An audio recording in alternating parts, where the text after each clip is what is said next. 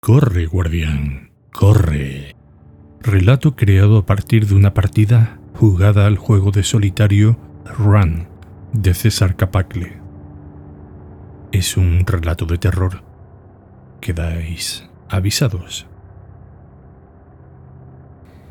El guardián del tanque de agua estaba acostumbrado a los chanchullos menores sobre los que hacía la vista gorda su jefe Yuri, el todopoderoso conseguidor. Al fin y al cabo, le salía barato que le robase uno o dos vasos de agua al día, por mucho que eso supusiesen las ganancias mensuales de muchos allí en Ciudad Esperanza. A cambio, tenía su lealtad asegurada, además de los trabajitos y encargos diversos que realizaba por él en las sombras de la noche, o lo que era más valioso, durante el día, arriesgando su vida, o peor, poder quedar con quemaduras y dolores terribles de por vida si se descuidaba y exponía parte de su piel al sol, aunque fuera solo por unos segundos. En definitiva, ese botín tan valioso para unos de un vaso de agua potable al día, más el alojamiento, la comida y una paga simbólica miserable, le aseguraban un leal esclavo virtual. Pero eso iba a cambiar hoy. Pues claro que sí. Y además iba a robarle la gloria a ese increído de Antón y a su tonta novia desvieta. Bueno, esa chica sería muchas cosas, pero tonta no era una de ellas. Además, había elegido el día tan cagareado en que ese Antón iba a partir en plan héroe, héroe ese tipo, a explorar la cueva prohibida para encontrar una fuente de agua, como Irito llevaba anunciando ya un par de años. Después de décadas, se había abierto el acceso a los túneles de las montañas que aislaban a Ciudad Esperanza por el este del Yermo. Tras años de controversias, parecía que la mayoría de habitantes opinaba como Irito, ese maldito erudito, sobre el hecho de que si de las montañas seguía fluyendo un río de fango, incluso aunque hubiera llovido prácticamente nada en más de un siglo, de algún modo tenía que haber un manantial interior y con un poco de suerte se podría acceder a él antes de que esa agua se contaminara con las tierras secas y emponzoñadas del yermo en la superficie. Él no entendía mucho, pero Irito, por su común origen italiano, le había favorecido con algo de información cuando había ido a realizar algún encargo de su jefe Yuri en los bajos fondos, en donde mandaba el propio Irito. Pensaban todos que él era solo un pobre desgraciado que no se enteraba de nada de cuanto sucedía a su alrededor pues había llegado el momento de hacerles ver a todos que no era así, que estaban todos equivocados.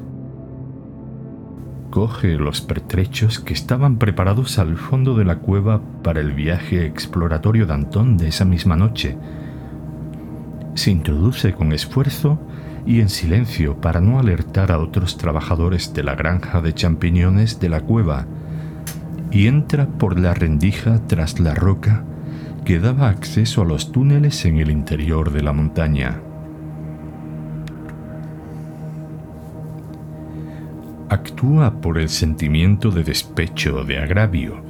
Intenta, sin embargo, pasar desapercibido para que no lo detengan, aunque le da bastante lo mismo que lo vean, pues así hablarán más de él.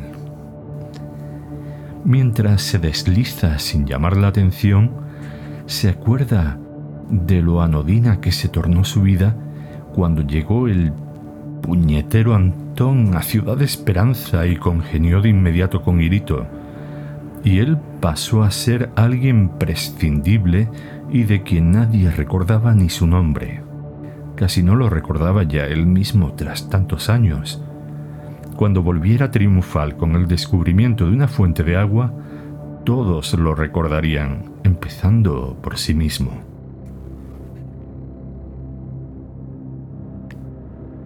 El guardián se envalentona y coge confianza. Avanza con paso decidido hacia el interior del túnel.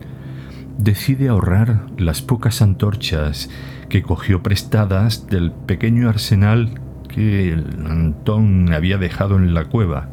Valiente sorpresa se llevaría el torpe ese. También se reserva la luz frontal que distrajo del laboratorio de Irito. Si consigue salir sin haber gastado la batería, le supondrá una fortuna.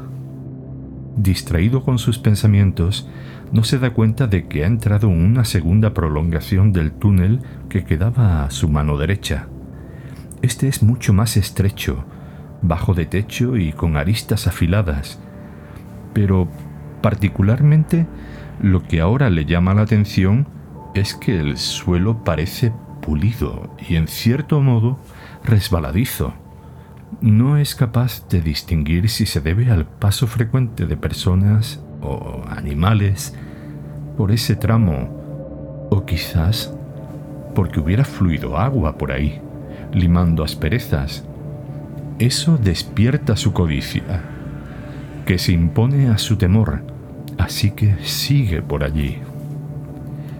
Si su inconsciente le ha conducido hasta ese sitio, mejor hará en aprovechar su ayuda. Le vendría bien para variar. Avanza hasta llegar a un estrechamiento del túnel que le obliga a tumbarse para continuar. No ve nada de lo que pueda haber más allá, pero él, el guardián, está decidido, ¿verdad? Consigue pasar adelante, pero no contaba con que el plano se inclinara hacia abajo, lo que hizo que cayera resbalando y rodando en la oscuridad varias decenas de metros, hasta terminar magullado en una especie de terraplén rocoso con mini estalagmitas que se le habían ido clavando y rajando su cuerpo durante la caída. Se seca la sangre que le chorrea por la frente y le ciega, aunque da igual porque allí no se ve absolutamente nada. Lo único que puede sentir, aparte del dolor por todas las laceraciones en todo su cuerpo, es un frío espantoso que le congela las ideas. Intenta encender la luz de LED de la frente, pero la ha perdido. Palpando en la oscuridad, ha podido por fin encontrar una de las antorchas. La mochila se ha rajado también durante la caída y todo se ha desperdigado. Afortunadamente, el mechero lo tiene aún en el bolsillo del pantalón. A duras penas rescata algún resto de comida y otro par de antorchas. De todas formas, se consuela pensando que la mochila está inservible y no podría llevar más cosas por sí mismo, aunque quisiera, aunque las tuviera. Al menos sigue vivo, no mucho mejor que antes de iniciar el viaje, pero tampoco mucho peor, o eso quiere creer. Nada más haber encendido la antorcha rescatada, vislumbra en los límites oscilantes entre la luz menguante y la oscuridad creciente que sale del fondo de esta pequeña y húmeda sala una especie de palo o bastón lleno de moho y líquenes. Quizás sea de un antiguo explorador, de antes de cerrar los accesos desde la cueva. En ese caso, debe de ser muy viejo. Pero todo eso da igual. Lo importante es el moho y el líquen, sinónimos de agua cerca. Lo coge, pero no es un bastón. Parece una tibia. Sin embargo, los restos deshilachados de carne y tendones parecen indicar que no es tan vieja. Está incluso blanda la carne aún, y la humedad es la parte de agua que constituye un porcentaje importante de la sangre.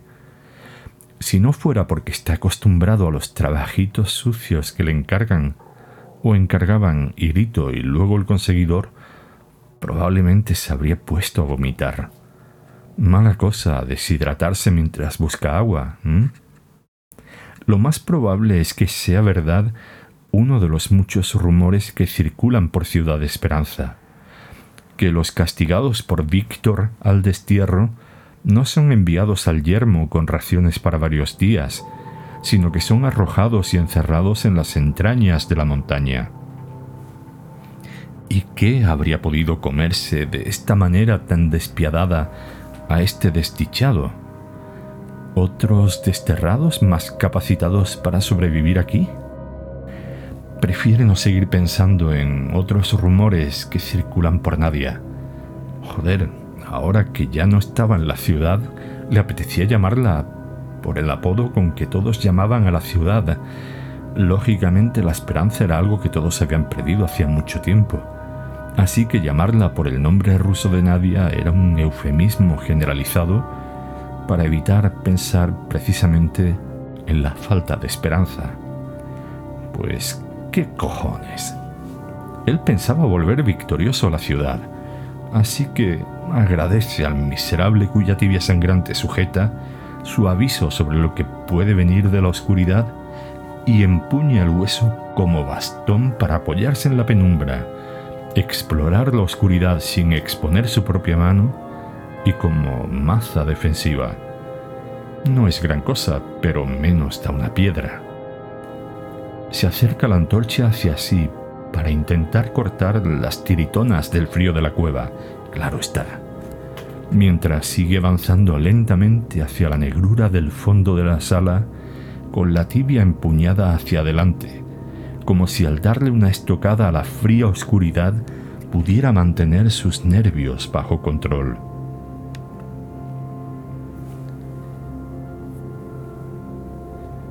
Sin embargo, y a pesar de la frialdad que intenta aparentar, una intranquilidad le recorre la espina dorsal.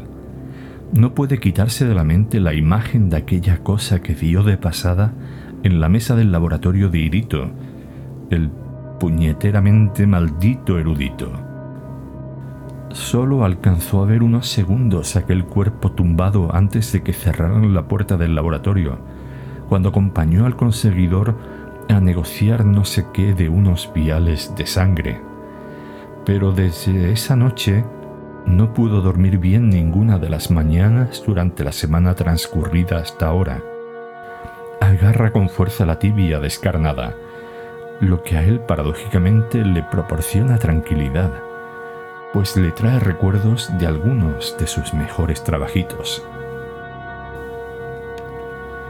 Esa seguridad y confianza que le proporcionan esos recuerdos de sus más finos trabajos le retrotraen a su época anterior a la llegada a Nadia, cuando aún la llamaban muchos Ciudad de Esperanza con cierta ilusión. Una época en la que él mismo aún tenía cierta ilusión y hasta orgullo por haber sido un miembro de los últimos carabinieri que habían velado por la seguridad y el orden en la larga y prolongada caravana emigratoria desde los cada vez más cálidos Alpes en busca de las quizás más tolerables temperaturas de lo que la mayoría aún denominaban Rusia por mucho que ya no hubiera fronteras ni gobiernos hacía más de 30 años. No. Expulsa ese recuerdo de su mente, le hace débil, le vuelve emocional. Y este mundo te come si eres débil, piensa agarrando con fuerza el chorreante hueso. Ya no era esa persona, ya no era... ¿Giorgio?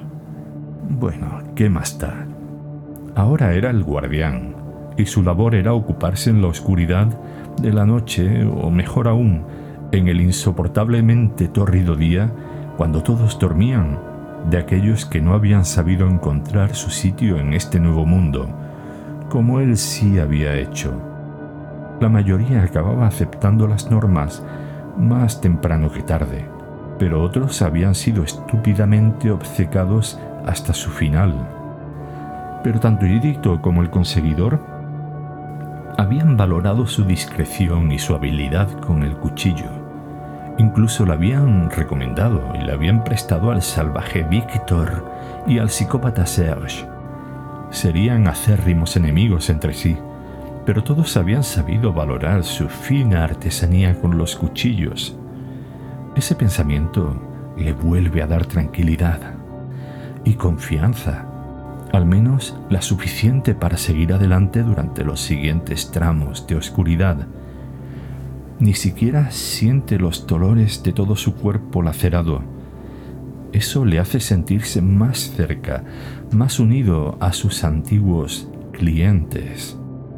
Lástima de no haber encontrado su cuchillo favorito tras la caída. De cualquier forma, agarra bien la antorcha y la tibia para que no se resbale con la sangre que sigue chorreando y sigue caminando con decisión. De pronto, un ruido, minúsculo pero ensordecedor entre los silencios retumbantes de esta caverna. Está seguro de que no es ese incesante goteo cuyo lejano eco le acompaña desde hace minutos u horas, a saber. Es un ruido sordo, como de pisadas o más bien de zancadas, el golpeteo de madera o material reseco y corrompido contra el suelo rocoso de los túneles. No suena lejos, así que acelera, con cuidado de no hacer excesivo ruido. Primera intersección. Decide ir por el túnel de la derecha. El de la izquierda es demasiado estrecho de todas formas. En el siguiente cruce vuelve a optar por la boca más a la derecha. Se está acercando, pues incluso le parece oír ya el sonido con eco, como si viniera de adelante y de detrás de él. Aprieta porque se siente fuerte y ve que está acercándose. El ruido de pisadas cada vez va más rápido. Le ha oído y huye de él. Eso está bien. Muy bien el guardián vuelve a inspirar respeto. Eso le envalentona. Cree ver una sombra entre las sombras. Directamente corre ya sorteando las escasas estalactitas resecas del techo. Ya lo tiene casi al alcance de la vista. Nuevo cruce de caminos, lo tiene claro, el de la derecha. Demasiado tarde. Al girar para entrar se da un chocazo brutal. ¿Se ha partido el cráneo? Lo juraría no alcanza a ver más que su propio cuerpo cayendo desmadejado por el inmenso agujero que había a la entrada del túnel. No solo ha sido el topetazo crujiente contra la pared del agujero con su frente, sino los rebotes de pared contra pared durante la caída. No sabe si son ya segundos o minutos cayendo. No se acaba nunca. Por fin un poco de descanso cerrar los ojos y descansar un momento para retomar fuerzas. No pasa nada por dejarse llevar un ratito. No va a pasar nada. El desvanecimiento le da cierto respiro, pero incluso en su inconsciencia no puede evitar retorcerse de dolor por las heridas sangrantes que tiene, más el par de fracturas abiertas en el antebrazo izquierdo y su tobillo izquierdo destrozado con la caída. Pero con todo, la cabeza es lo que más le duele. No deja de tener pesadillas, como de ser arrastrado y de sentir su cuerpo y sus heridas manipulados. Siente el frío que no se va nunca, pero esta vez no es el frío de la roca, sino un frío metálico y liso. Si este es un descanso reparador, no quiere despertar. Él nunca ha tenido miedo al dolor de los demás. Otra cosa bien distinta es su propio dolor. Como en sueños, siente los golpes de antes, esta vez con un eco y rebote metálico en su sien terriblemente dolorida, cada vez más cerca Finalmente cree estar flotando, pero no podría decirlo. Todo su cuerpo es un enorme moratón, una gigantesca llaga. Solo distingue su brazo y su pie izquierdos, además de su cabeza, debido a que los dolores de esas extremidades sobrepasan lo soportable. ¿Es esto lo que han experimentado sus clientes? Intenta dejarse llevar pero el traqueteo de ese paseo en volandas le devuelve una y otra vez a la conciencia, como él solía hacer con sus pacientes, justamente. Intenta percibir otras sensaciones que no sean el dolor tan intenso. Solo alcanza a ver en la penumbra, entre las nubes de la semi-inconsciencia y un ojo entrecerrado por las fracturas del cráneo. Paredes lisas gris azulado, como el techo, ecos de pisadas metálicas retumbando. Finalmente empieza a rezar, no para pedir nada, sino para agradecer que por fin empieza a desvanecerse. Por fin, justo cuando creo oír cuchicheos en ruso puro, no en el eurorusky, la lengua franca de esta parte del mundo tras la hecatombe de hace tantas décadas. No, es ruso puro y genuino. Decide no perder el poco aliento que le queda y dejarse hacer. Sus emociones y sensaciones, tanto psicológicas como espirituales y físicas, están en un completo remolino y a flor de piel. No puede pensar y está plenamente confuso. Es lo más cercano que ha estado en años de tirar la toalla, fundido a negro.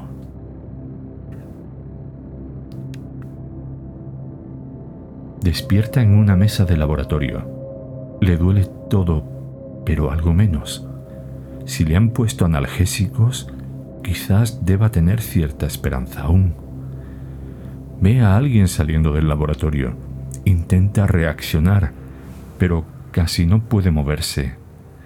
En ese momento se gira a quien iba a salir y le ve la cara. Se parece a aquella chica del clan de Víctor de los nacionalistas rusos que siempre rondaba por el tanque de agua. Soportaba las lindezas y groserías que le soltaba el guardián porque sabía que alguna que otra vez le regalaba un preciadísimo vaso de agua y sin pedir nada a cambio, a excepción de una sonrisa. Sí, era ella, sin duda. Ella se lleva el dedo índice a los labios y a continuación se da un golpecito en el bolsillo del pantalón.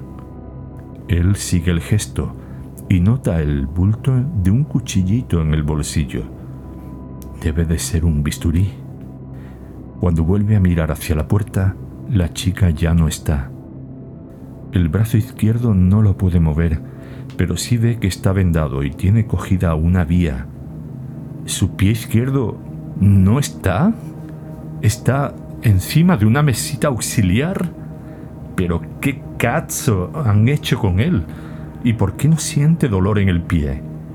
¿Qué cojones están haciendo con él? ¿Y quién? ¿Y por qué lo han dejado solo y libre en el laboratorio? Sin poder andar y en su estado no podrá ir lejos, en todo caso. Se da cuenta de que la chica le había soltado las correas que le retenían sujeto a la mesa. ¿Por qué? Era una de las cachorritas de los rodinarrusos de Víctor, lo más bajo de su escalafón. Se pregunta si las sometían a algún trato vejatorio, al menos a las jovencitas guapas como ella. No tiene tiempo de pensar en más. Oye ruido junto a la puerta. Gira suavemente la cabeza en esa dirección y entrecierra los ojos mientras acompasa la respiración como si estuviese aún narcotizado. Oye a dos personas hablando en ruso puro. Eso y su fuerte acento a rusos genuinos hace difícil que les entienda. Solo pilla palabras sueltas que no sabe declinar, por lo que no está seguro de si se refieren a él o a otros sujetos. Palabras como experimentos, infección, vacuna, y lo que más le aterra, metahumano. Vislumbra con el rabillo del ojo cómo preparan una inyección, quizás sea un analgésico más, o la infección para usarlo a él de cobaya, o la vacuna, si es que se ha despertado demasiado tarde, o da igual, No está dispuesto a que sigan jugando con él. Entonces el de la inyección se da cuenta de que está desatado y el otro tipo con bata blanca se acerca también para sujetar su brazo izquierdo para la inyección, lo que él aprovecha para hacer un rápido movimiento de mano con el bisturí que ya había sacado del bolsillo y así cercenar la garganta del que le sujeta el brazo roto, y le clava el bisturí con todas sus fuerzas en el corazón al de la aguja hipodérmica. Les mira directamente a sus caras de asombro aterrado. No les reconoce. Si eran del grupo ruso nacionalista de Víctor de Ciudad de Esperanza, no les había visto nunca. ¿Podrían ser de Metro City? Eso está muy lejos.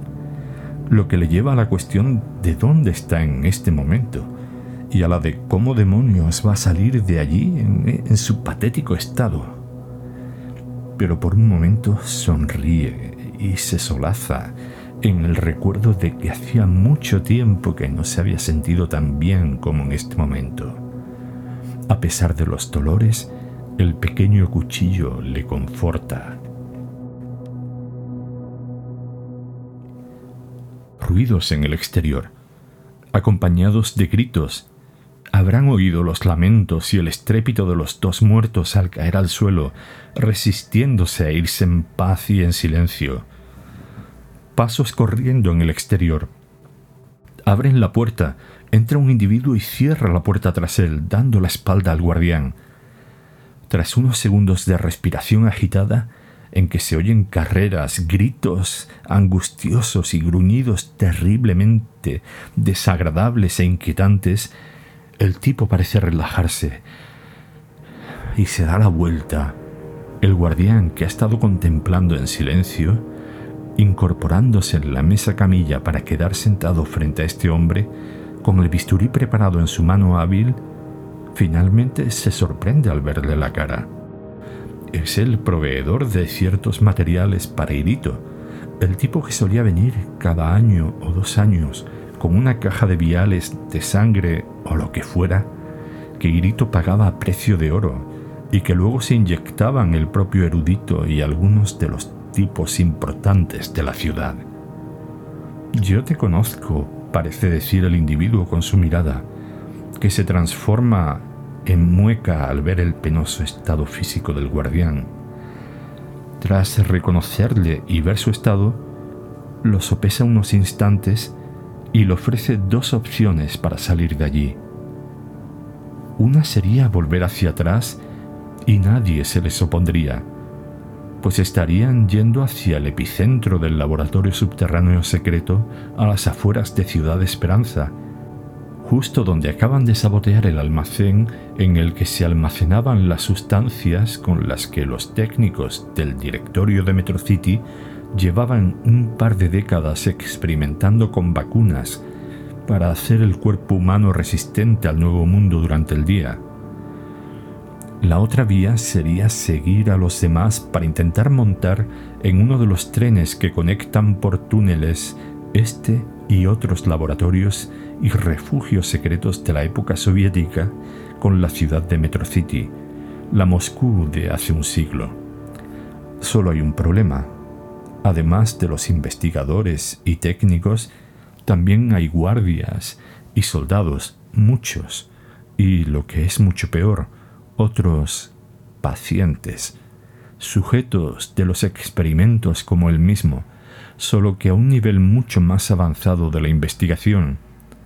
No explica más, y al guardián le asusta pensar en que él también Así que, sea la opción que sea la que tomen, tienen las de perder. El guardián no se hace ilusiones. Este tipo no está ahí para ayudarle. Solo le necesita para que le saque del apuro o para usarle de distracción si se encuentran con lo que sea. O quizás piensa que lo que él tiene en su sangre de algún modo le protegerá de esos otros pacientes y el tipo estará protegido yendo con él. El tipo, sudando copiosamente, agarra al guardián y echa el brazo izquierdo sobre sus hombros y salen, tomando el pasillo hacia la derecha. No se ve a nadie. Mira a la izquierda. Tampoco se ve a nadie entre una niebla verduzca que avanza lentamente. El tipo chorrea sudor por las manos. Casi se le resbala el guardián mientras corre en pánico hacia el negro túnel en el que solo se oyen ruidos de pisadas, gritos y peleas a lo lejos. El guardián siente cosas extrañas conforme avanzan. Piensa pensamientos que no son suyos. El cráneo aún está mal, pero no siente que sea él mismo quien dirige sus propios pensamientos ni sus sentimientos. Son sensaciones y sentimientos perturbadores, pero lo más desasosegante es sentir que está perdiendo su individualidad en plata. Siente que está dejando de ser el mismo. Intenta sacudirse todo eso de la cabeza y sujeta con fuerza el escalpelo. Ese sí es el mismo. ¡Qué alivio! Mira al tipo que le lleva medio a cuestas, medio a rastras. Está claro que le habría dejado tirado si no fuera por ese pánico que no intenta ya ni disimular, mirando atrás y adelante constantemente. Aprieta con fuerza el bisturí mientras lo observa, pero no, no sería prudente. Este tipo le será útil aún por un rato. El muñón de su pierna izquierda está empapado, a pesar de las vendas. Mira al suelo y ve cómo un fluido verdoso va discurriendo bajo sus pies, avanzando más rápido que ellos. Le sorprende ver cómo ese líquido parece decantarse hacia el pasillo de la derecha, justo cuando su asustado porteador iba directo hacia el otro a la izquierda. Ante las dudas del tipo le da un leve tajo en el pecho. No hay tiempo para ir discutiendo ni andarse con chiquitas avanzan a la derecha. La humedad flota en el ambiente y no solo por los vapores que emanan del viscoso suelo que van pateando.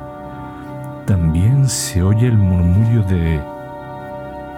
No se puede creer lo cerca que está de cambiar su futuro. La emoción le embarga e ignora por completo a su porteador, que no cesa de llorar y gemir pidiéndole volver para coger uno de los últimos convoyes ferroviarios subterráneos, que quedarse allí sería una sentencia de muerte. El guardián le saja la oreja y le dice en voz baja que así podrá oírle mejor y que allí es donde deben estar en este momento, contemplando el manantial subterráneo de agua límpida, pura y cristalina. Será famoso, un héroe y también rico el pie y la cara destrozada. Seguro Kirito le arregla, como bien sabe hacer. Tendrá a toda Ciudad Esperanza a sus pies, y hasta la propia Metro City, si se da bien. El tipo que le lleva no para de gemir y chorrear sangre y sudor por la cara, y señala con la mano izquierda mientras farfulla en ruso el guardián sigue con la mirada el rastro de la sangre por el suelo, serpenteando entre el fluido verduzco que va a desembocar en una pequeña laguna interior, en la que se acumula el agua que brota de las entrañas de la tierra. No hay luz allí, pero un suave resplandor fluorescente dota de brillo a esa reducida caverna. Toda la laguna reluce más y más intensamente. Sonriendo, le indica a su cargador que ya es hora de volver al otro pasillo. Ahora sí.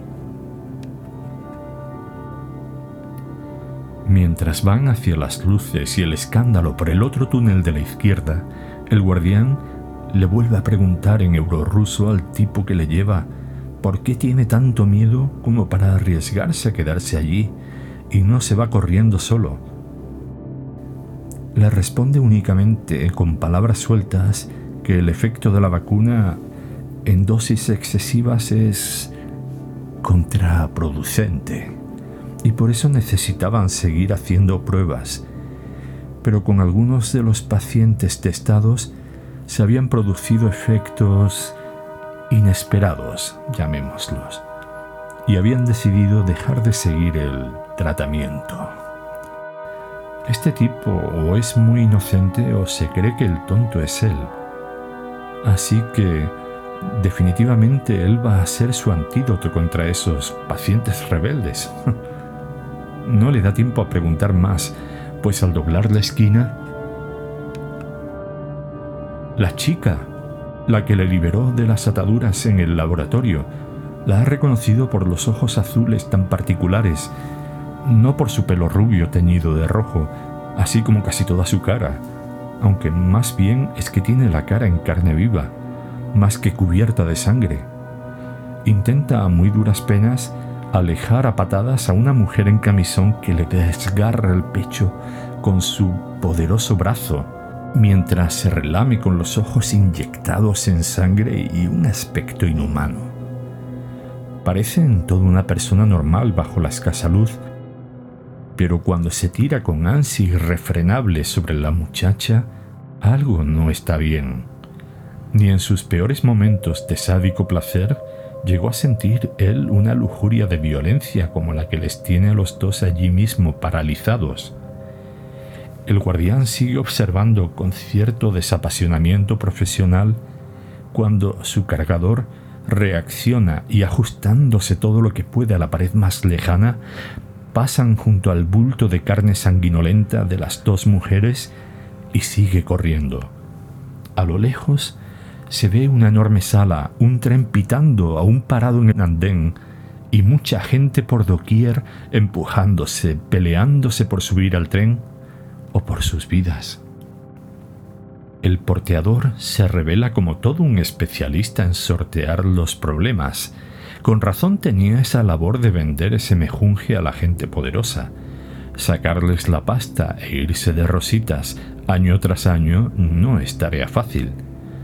Así sortea grupos abalanzados sobre gente chillando a garganta viva en el suelo.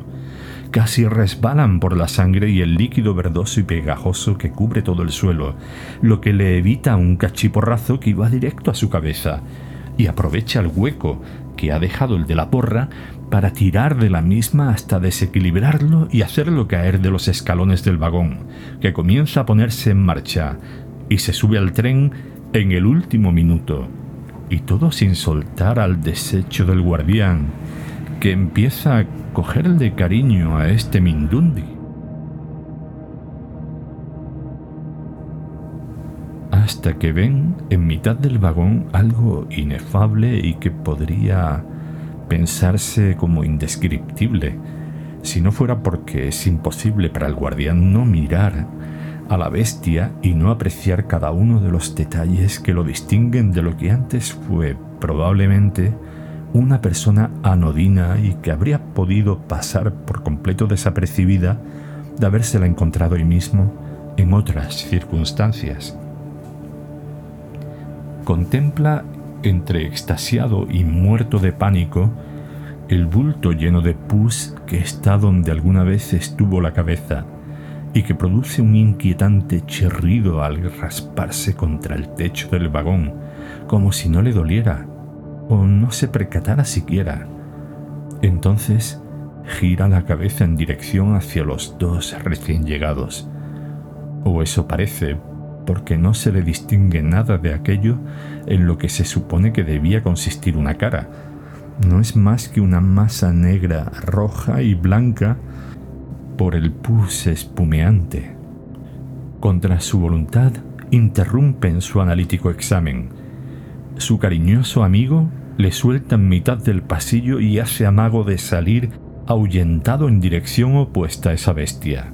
El muy traicionero de su compañero le ha arrojado en mitad del pasillo para poder huir mejor solo. Finalmente, el guardián consigue aferrarse con su brazo sano, sin embargo, al respaldo de la línea de asientos más cercana, quitándose por momentos de mitad del pasillo por el que no cabe la bestia, siquiera cuando pasa a su lado. Le ignora, aparentemente, mientras va cada vez más torpemente rápido hacia su exporteador. No ve más, no puede ver más. Solo tenía la vista del ojo que le quedaba y que ahora está nublada por el pus que brota de la fractura craneal. En cuanto salga de esta, deberá desinfectarse las heridas.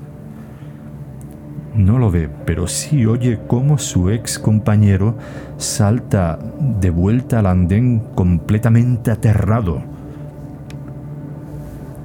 No sabe qué es de la bestia, ni de la gente en el andén o en el propio tren.